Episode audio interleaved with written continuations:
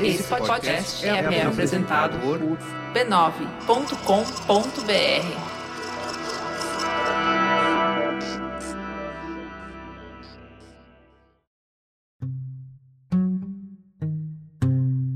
Em 1978, um jornal nanico de baixa tiragem chamado Lampião da Esquina convidou Leci Brandão, cantora e compositora em ascensão, para um bate-papo sobre sua música.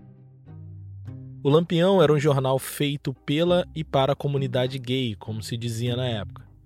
E eles estavam curiosos para saber se os rumores de que as músicas Ombro Amigo e As Pessoas e Eles, de autoria de Leci, eram canções dedicadas às vivências das pessoas homossexuais.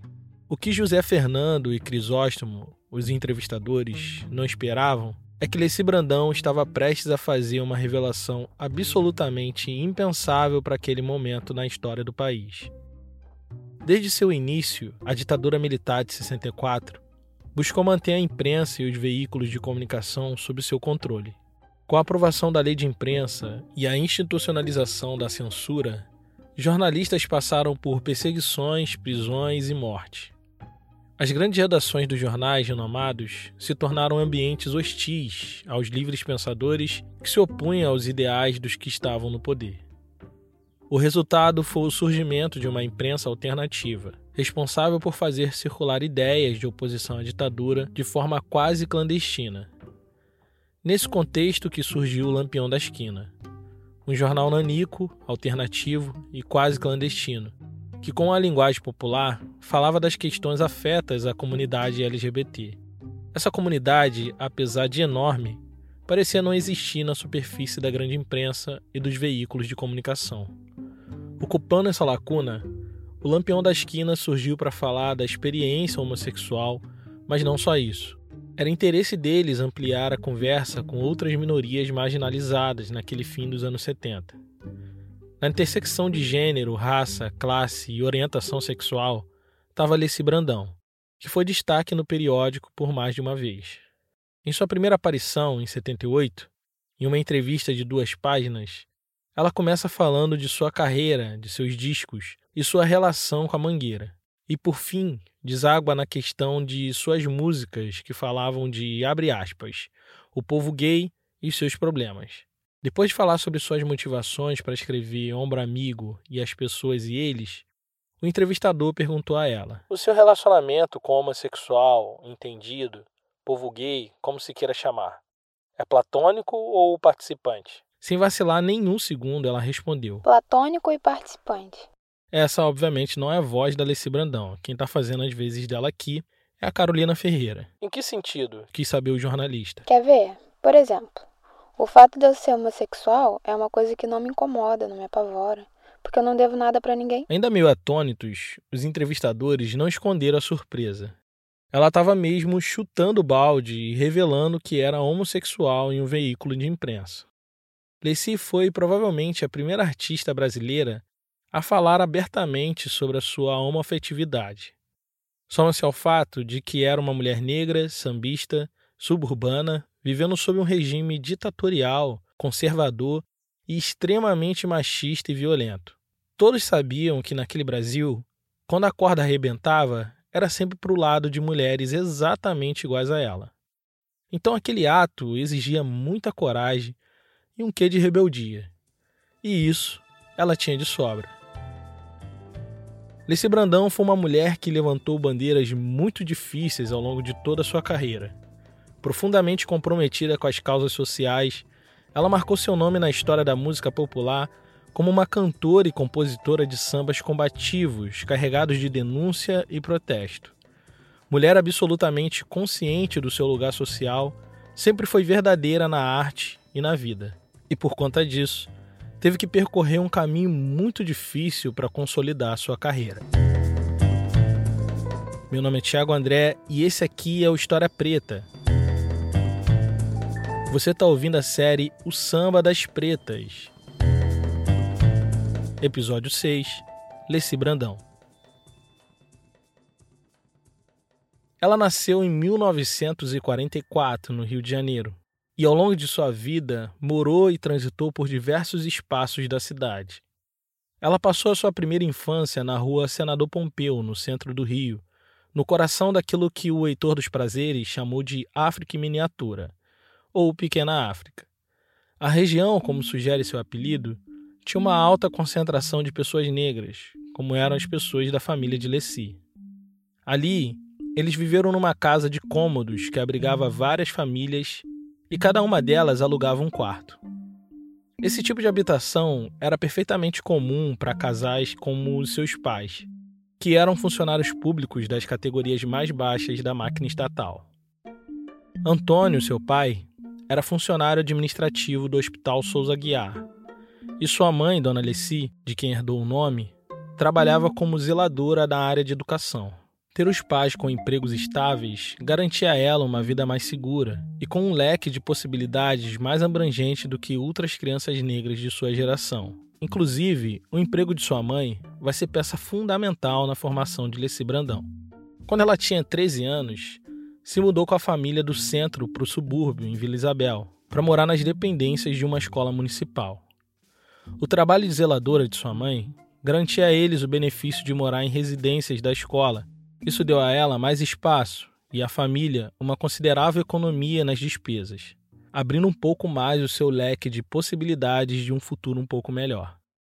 Além da melhoria na qualidade de vida, morar nas dependências da escola onde estudava pode ter sido um fator importante para sua boa relação com a educação. Pois era uma jovem dedicada aos estudos e, quando terminou o ensino médio, antigo primário, ela fez concurso e passou para três escolas públicas das mais renomadas do Rio de Janeiro. Mas seu pai decidiu que ela estudaria na mais tradicional delas, o Colégio Pedro II.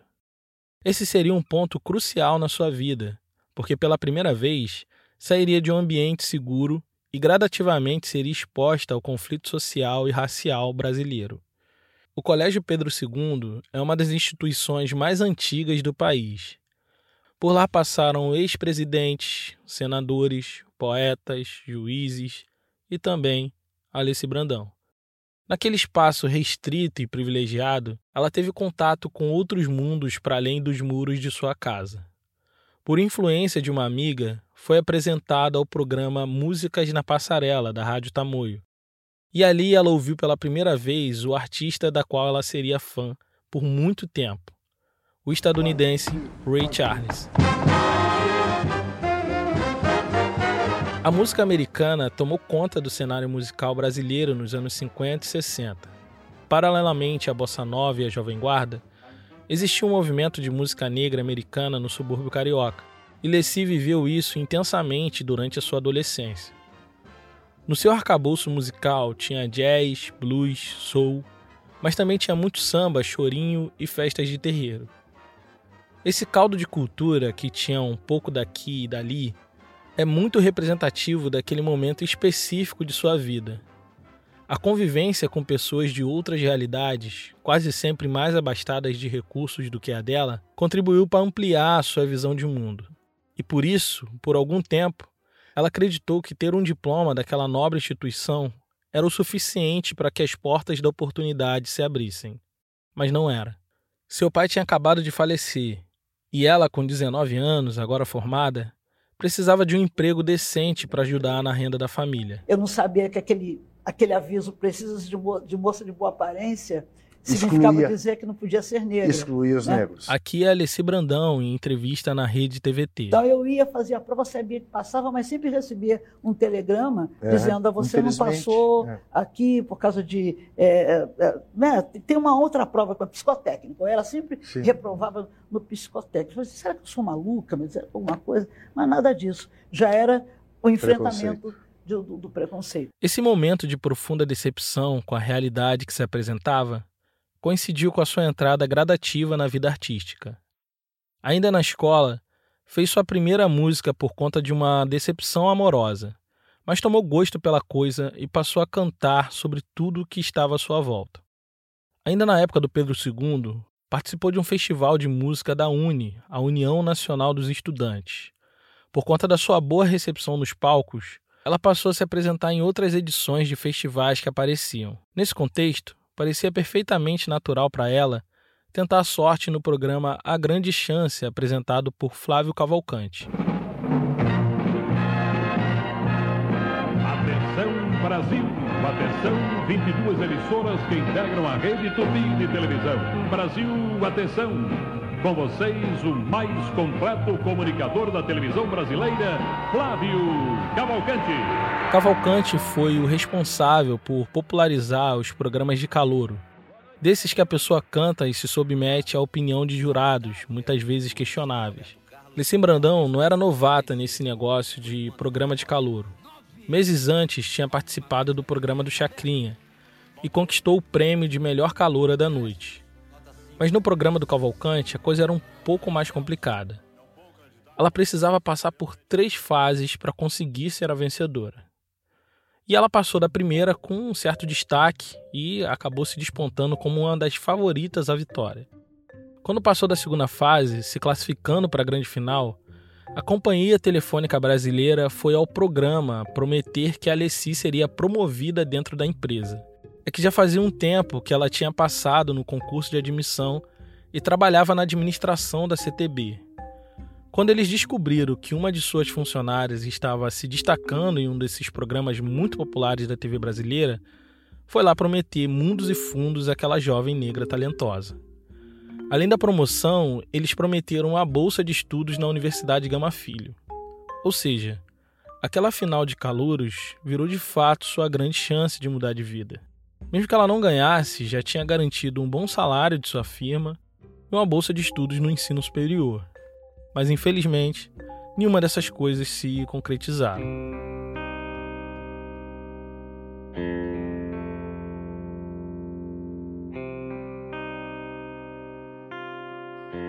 Esse Brandão não se deu bem na terceira fase do programa. Voltando ao seu trabalho lá na CTB, ocupou o mesmo cargo de sempre, sem aumento e sem promoção. E aquela tal bolsa lá na Gama Filho também era conversa fiada. Leci sentiu que tinha sido feito de trouxa. Indignada com aquilo, resolveu pedir demissão e foi trabalhar como operária numa fábrica de munições lá no subúrbio. O trabalho era duro e o salário era pouco, mas pelo menos não tinha que passar aquela humilhação diária lá na telefônica. Mas o que ela não sabia é que a saída dela ao programa de calouros desencadearia uma série de acontecimentos inacreditáveis que mudaria sua vida para sempre.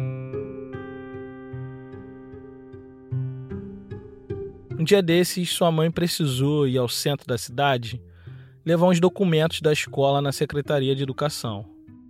Ao assinar no protocolo com seu nome, Lecia Assunção Brandão, a mulher que trabalhava ali se surpreendeu. E, você tem o mesmo nome da menina que cantou no programa Grande Chance. O que Dona Alessi disse. Sim, nós temos o mesmo nome porque ela é minha filha. Maravilhada com a coincidência, a secretária parabenizou Dona Alessi e disse ter ficado muito feliz porque, apesar de Alessi Brandão ter perdido na final, pelo menos ela tinha conseguido ser promovida na companhia telefônica.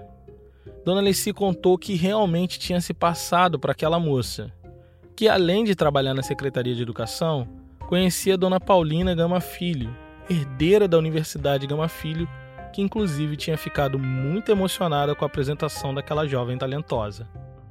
Essa história chegou aos ouvidos do ministro Gama Filho, proprietário da universidade, que fez questão de conhecer Leci Brandão pessoalmente para ouvir diretamente dela o que tinha acontecido. Leci pegou um ônibus para a casa dos Gama Filho, no Leblon, zona sul do Rio. Quando Dona Paulina viu a quantidade de calos nas mãos de Leci, ela ficou completamente desolada. Ela achava um absurdo que uma pessoa como ela, talentosa, artista fora da curva, tivesse que ser uma operária de chão de fábrica. Depois de explicar por que ela foi trabalhar na fábrica, o Gama Filho perguntou quanto que ela ganhava trabalhando lá. Quando faço serão, hora extra, eu ganho 70 cruzeiros. Gama Filho disse para ela voltar em Realengo, onde ficava a fábrica, e avisar os seus patrões que seu tempo de operária tinha acabado, e ofereceu a ela um emprego administrativo na universidade, com um salário de 300 cruzeiros para começar. Além disso tudo, ela teria um desconto generoso caso quisesse fazer o ensino superior na universidade.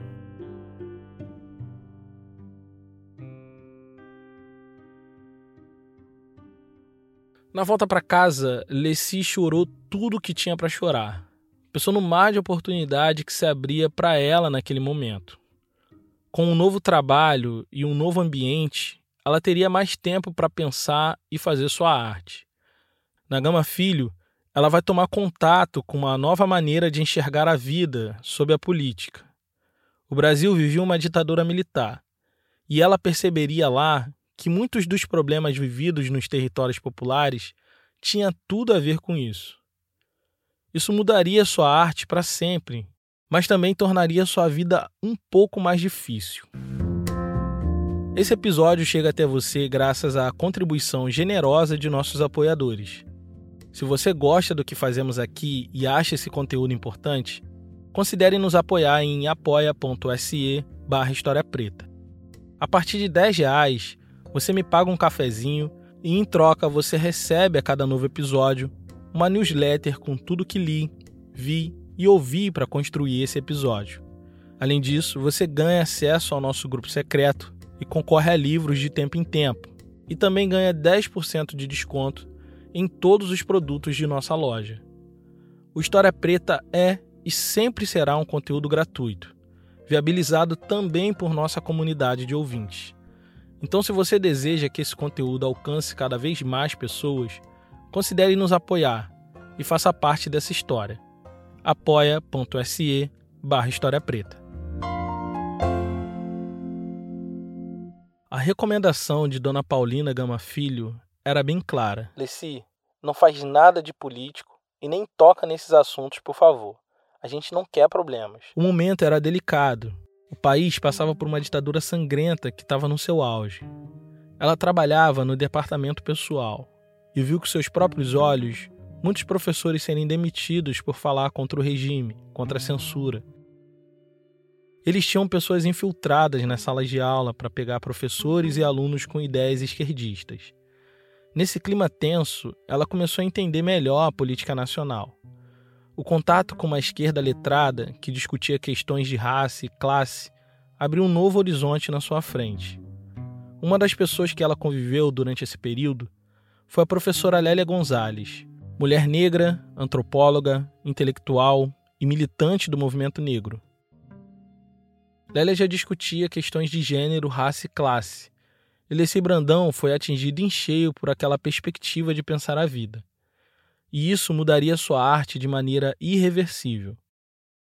Em 1970, ela se apresentou no primeiro festival de música da Universidade Gama Filho, e cantou uma das muitas composições que tinha na época.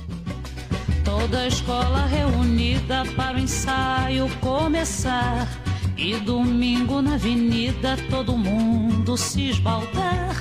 Cada qual na sua ala, tudo ia muito bem. De repente o mestre Sala sentiu falta de alguém.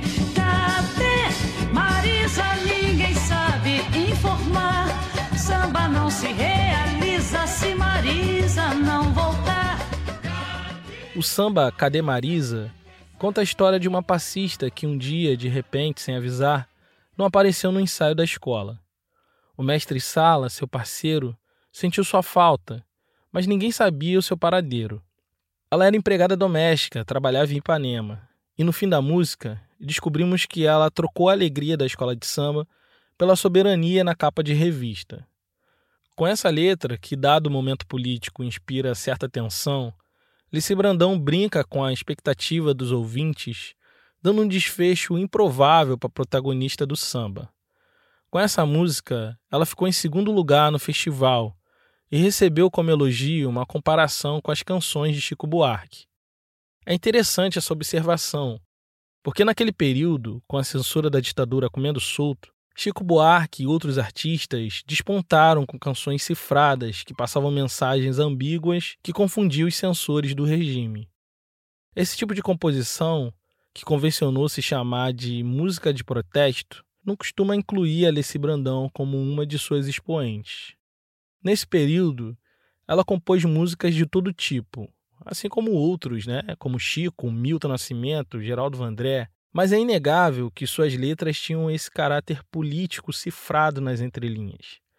A canção Deixa Pra Lá, uma das minhas favoritas, é um exemplo cristalino disso. Deixa Pra Lá é, Quer dizer, não é aquela de assumir uma de displicência, entende? Acomodação, não. Apenas eu acho que, ainda que existam coisas ruins, há muita compensação por aí, sabe? Então a gente, aquilo que não vale, deixa para lá. Essa é Alice Brandão, então com 30 anos, sendo acompanhada pelo violão de Cartola no programa Ensaio da TV Cultura.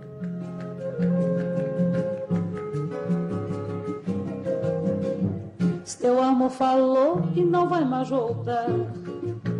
Deixa pra lá, se você ficou em último lugar. Deixa pra lá, se tudo começou na hora de acabar. Deixa pra lá, se você não passou nesse vestibular. Deixa pra lá, deixa que esta vida um dia muda. Você tem que se assumir. E se o próprio amigo o acusa, você deve resistir. Se não tem a letra da música, que vale a pena ouvir inteira, traz as dores cotidianas sofridas pela população negra e pobre que vivia à margem, sofrendo na pele as consequências econômicas daquele período histórico. No primeiro refrão, ela diz o seguinte: Deixa que a vida um dia muda, você tem que se assumir. Se um amigo te acusa, você deve resistir. Retratando a vida cotidiana daqueles que estavam no confronto direto com a ditadura. E no refrão seguinte, ela lança os versos de esperança. Deixa que essa fase é passageira. Amanhã será melhor. Você vai ver que a cidade inteira seu samba sabe de cor. Lessi compôs essa música mais ou menos na mesma época que Chico Buarque escreveu a famosa canção Apesar de Você. Mas Lessi só gravaria ela seis anos depois no LP Questão de Gosto. A percepção de Chico e Lessi, a poesia e as estratégias narrativas empregadas são muito parecidas. Mas dos dois, apenas Chico Buarque é estudado como um compositor de protesto. E isso não é uma crítica a ele e aos outros artistas da MPB. Na verdade, isso vai em direção à mesma reflexão que eu fiz no episódio anterior, de que sempre houve e ainda há uma diferença entre a MPB e a música popular. Lessi, mesmo sendo uma artista popular, no sentido mais íntimo dessa palavra, por vir do povo e fazer arte para o povo, nunca teve seu devido reconhecimento pela sua genialidade musical. Inclusive, nesse período, o samba esteve presente nos LPs dos maiores artistas da dita MPB. Mas o gênero nunca foi entendido como parte da MPB, muito menos os sambistas. Mesmo sem nenhum disco na praça, Leci Brandão estava se destacando como cantora e compositora no cenário do samba carioca. Isso chamou a atenção de Zé Branco, que era o tesoureiro da ala de compositores da Mangueira. Leci herdou da família o amor pela Mangueira. Fazia tempo que ela frequentava a escola. Então foi muito especial para ela quando Zé Branco lhe fez o convite para que ela pleiteasse um lugar na ala de compositores. Eu me lembro que a primeira reunião que eu fui, era uma reunião que acontecia ali na, na Avenida Passos, né, perto da Presidente Vargas. A Mangueira estava fazendo a obra do Palácio do Samba, então eles se reuniam na cidade. E era cerca de 40 homens, sabe, sentados lá. E foi me perguntado o seguinte: é, mas o que, que você pre pretende aqui? Eu disse: olha, eu já faço samba, eu já sou compositora, mas eu gostaria muito de aprender com os senhores porque eu acho que aqui a Mangueira, para mim, é uma universidade de samba. E aquela universidade, assim como no Império Serrano de Dona Ivone Lara, era um ambiente dominado por homens.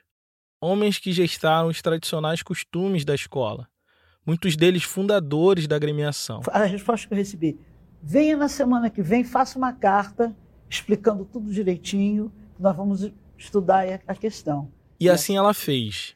Redigiu uma carta de intenções e foi admitida numa espécie de estágio. Ficaria um ano compondo sambas de terreiro para provar o seu valor e mostrar a eles que realmente tinha talento. Eles sabiam bem do que ela era capaz. Mas a ala tinha sua tradição. Não podia parecer que era fácil fazer parte daquele time. E não era.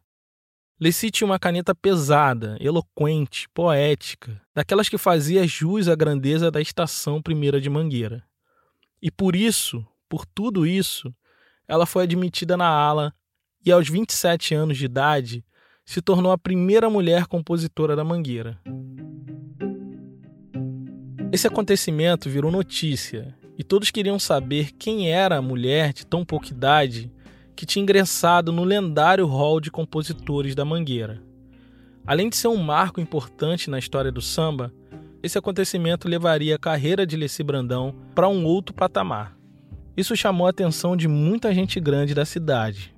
Um deles foi um tal de Sérgio Cabral, não o ex-governador, o pai dele, que era um jornalista e produtor musical muito ligado aos grupos intelectuais de esquerda da Zona Sul.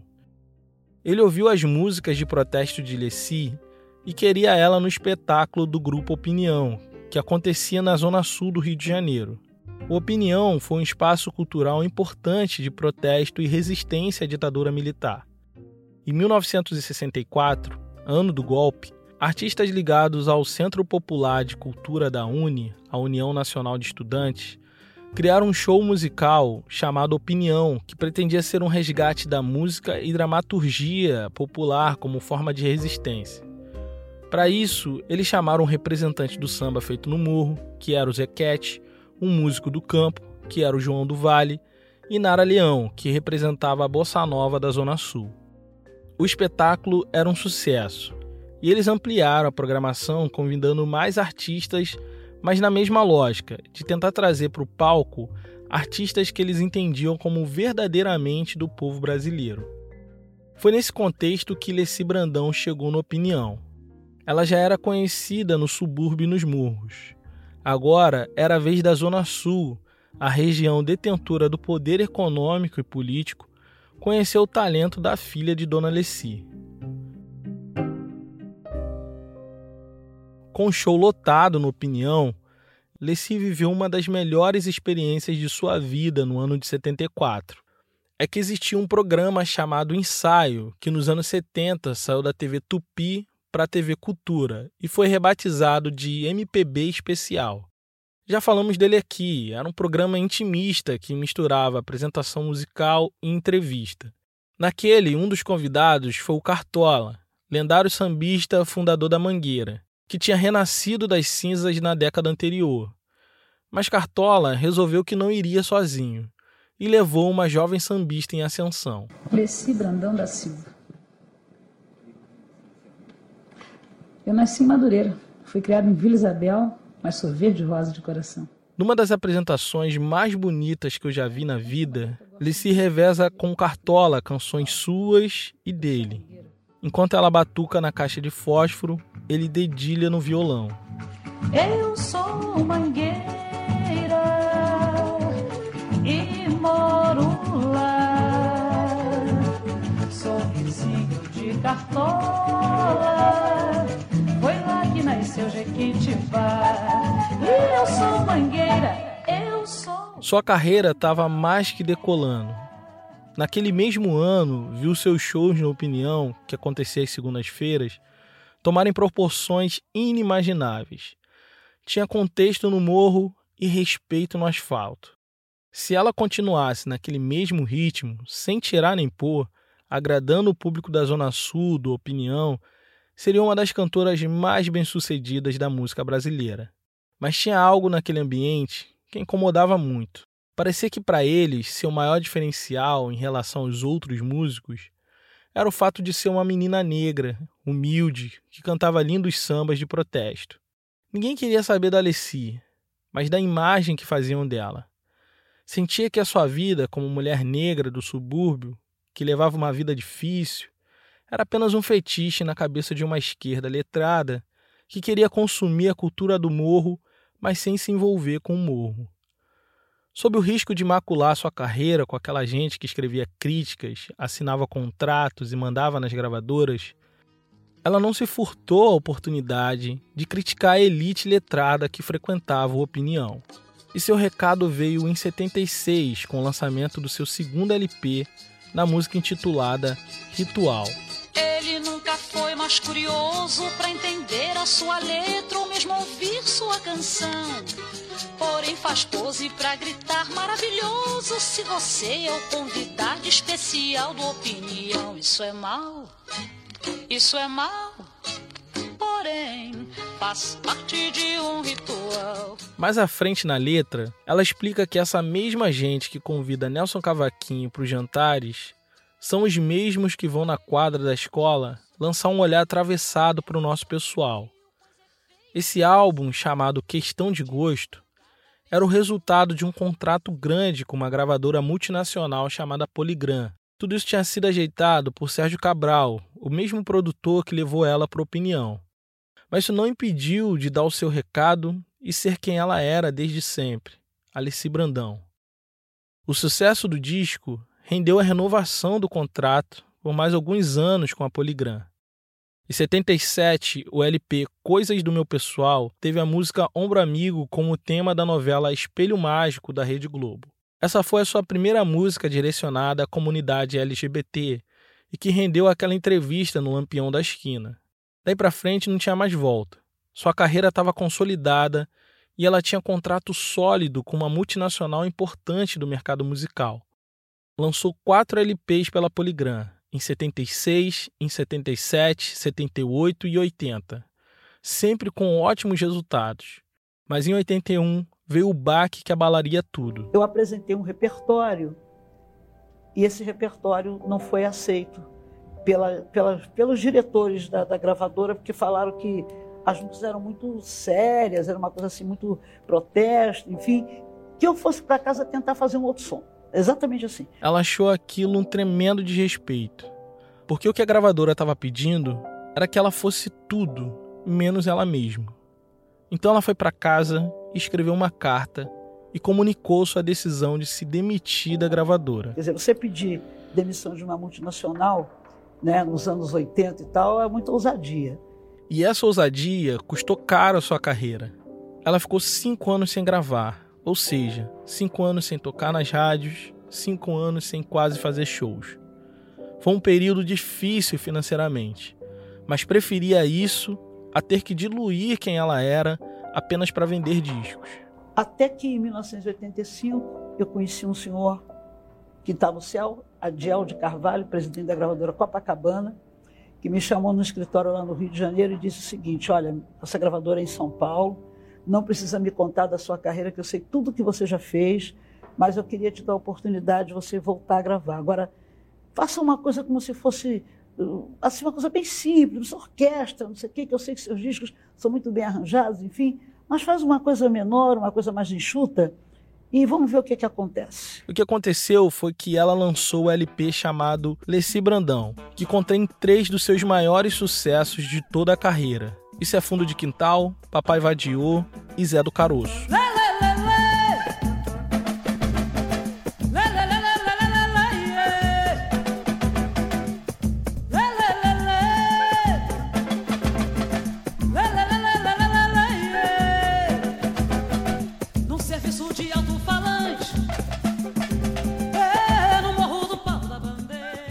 Essa música é uma história real de um líder comunitário chamado Zé do Caroço, que tinha um serviço de alto-falante, uma rádio comunitária lá no Murro, mas que incomodava a novela da esposa de um general que morava no asfalto.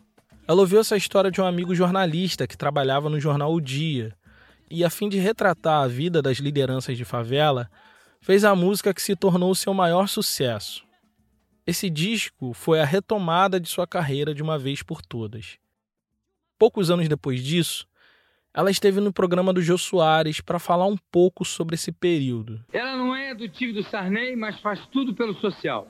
Eu vou chamar a cantora das causas populares, Leci Brandão.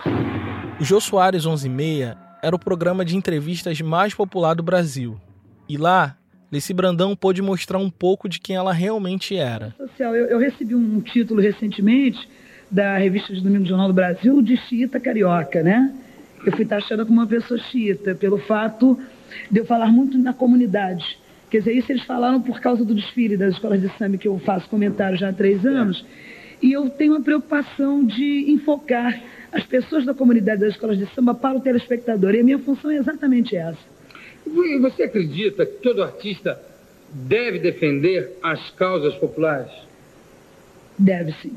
Deve pelo seguinte: se você é, vende discos, se você faz um show e que a casa está lotada, se você de repente começa até a enriquecer em função da participação desse povo, eu acho que você tem toda a obrigação de também defender as causas desse povo. Quer dizer, ele só serve para você para encher o teatro, para vender disco? Claro. Desde o início de sua carreira, Leci Brandão assumiu posições políticas muito claras, estando sempre ao lado das populações negras, principalmente as mais pobres, mas não só isso esteve absolutamente sensível às lutas das minorias sociais marginalizadas e pôs sua carreira musical à disposição delas.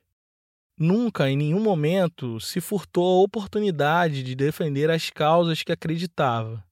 E pagou muito caro por isso. Agora, houve uma, uma, uma parte da imprensa que de repente, talvez pelo fato de eu ter sido descoberta pelo Sérgio Cabral, quer dizer. Aqui é ela no programa Clodovil Abre o Jogo, em 1992. Vem do tipo de composição que eu fazia naquela época, porque as pessoas não admitiam que eu fosse uma pessoa de origem humilde, negra, mulher, sambista, que já fazia uma letra com um sentido social. Eu sempre me ocupei muito do, do, do dia a dia, ah, do homem, da mulher, do trabalhador. E, e, a partir do momento que eu comecei a gravar, esse trabalho começou a se desenvolver. Quer dizer, se você olhar a minha discografia, você vai ver que tem músicas que falam uh, do índio, eu já falava da ecologia quando não era nem, não estava nem na moda ainda a palavra. A gente já fez, uh, já cantei música falando sobre a prostituta, sobre a, a mãe, sobre a dona de casa, né, a criança, enfim eu peguei muitas bandeiras difíceis nesse país. Eu acho que por isso mesmo eu fui muito estigmatizada também. Principalmente porque essas bandeiras não foram levantadas somente no campo das composições. Ela estava envolvida na campanha das Diretas Já, no fim da ditadura. Se mobilizou para a realização do primeiro Seminário Nacional de Mulheres Negras, Lélia Gonzalez. Foi uma das fundadoras, em 2001, do Partido do Poder para a Minoria, que se propunha a ser o primeiro partido negro do Brasil. Em 2003, integrou o Conselho Nacional de Políticas para a Promoção de Igualdade Racial, o que fez dela a representante da sociedade civil perante o presidente da República no primeiro Congresso Nacional de Promoção de Igualdade Racial, se envolvendo ativamente nos debates a respeito das cotas raciais, que era a pauta da hora naqueles anos. Em 2010, se tornou a segunda mulher a ser eleita para a Câmara dos Deputados de São Paulo cargo que ocupa até os dias de hoje. Leci Brandão foi uma mulher extremamente comprometida com as causas do povo e por isso perdeu shows, contratos, prestígio, emprego, mas nunca a sua dignidade. As decisões que para nós parecem tão difíceis eram simples para ela, porque ela sabia bem quem era e de onde vinha. Entre um emprego que pagasse bem, a aceitação de uma elite letrada, um contrato com a multinacional, ela preferiu seus princípios. Preferiu ser apenas esse Brandão. Num país como o Brasil, estar viva sendo uma mulher negra, homossexual, suburbana, poeta extraordinária, cantora, pensadora, ativista, tudo isso, por si só, já é uma afronta. Mas ser uma Alessi Brandão, ah, isso é uma verdadeira revolução.